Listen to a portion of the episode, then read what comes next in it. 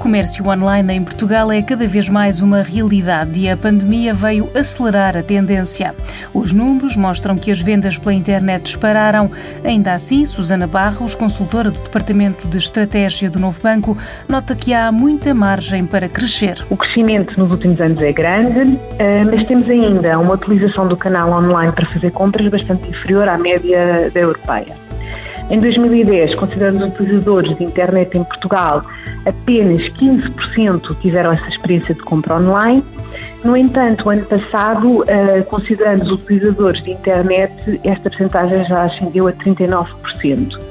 No entanto, a média da UE ascende a cerca de 63%. Portanto, é natural que a utilização do canal online uh, vá aumentando nos, nos, próximos anos e nos aproximemos desta média da UE. Temos, aliás, vários países uh, que, considerando os detentores de internet, mais de 80% uh, já experimentaram fazer compras online, como, por exemplo, o Reino Unido, a Dinamarca, a Suécia e a Holanda.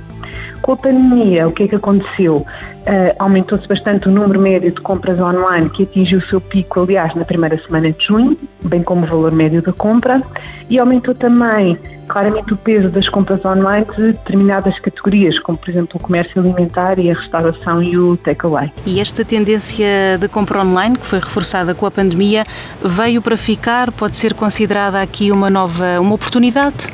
Sim, penso que sim. O que, o que em alguns casos eh, de compra se iniciou como sendo uma experiência para resolver uma necessidade resultante do confinamento e de garantir o estar aberto, vai certamente manter-se no futuro, pelo menos para alguns novos clientes. É natural que alguns consumidores, em particular aqueles que tiveram boas experiências nas suas compras online, fiquem cheios deste canal e, portanto, claramente inseta-se aqui uma oportunidade para os comerciantes.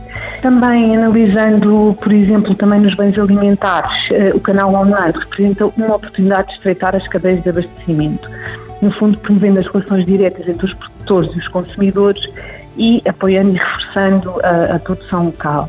Claro que para garantir esta boa experiência de compra teremos que ter a preocupação com todo o ecossistema envolvente, como no fundo, garantir a tecnologia adequada com padrões de segurança que integrem mais de pagamento da máxima credibilidade e confiança, quer também ao nível dos comerciantes, como também dos, dos consumidores.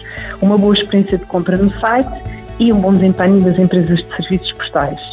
O consumidor, no fundo, atualmente move-se indistintivamente entre os canais físicos e digitais e é de esperar uma importância crescente das vendas online e o surgimento de operadores eh, até puramente digitais. Questões que nos levam a estar abertos à informação.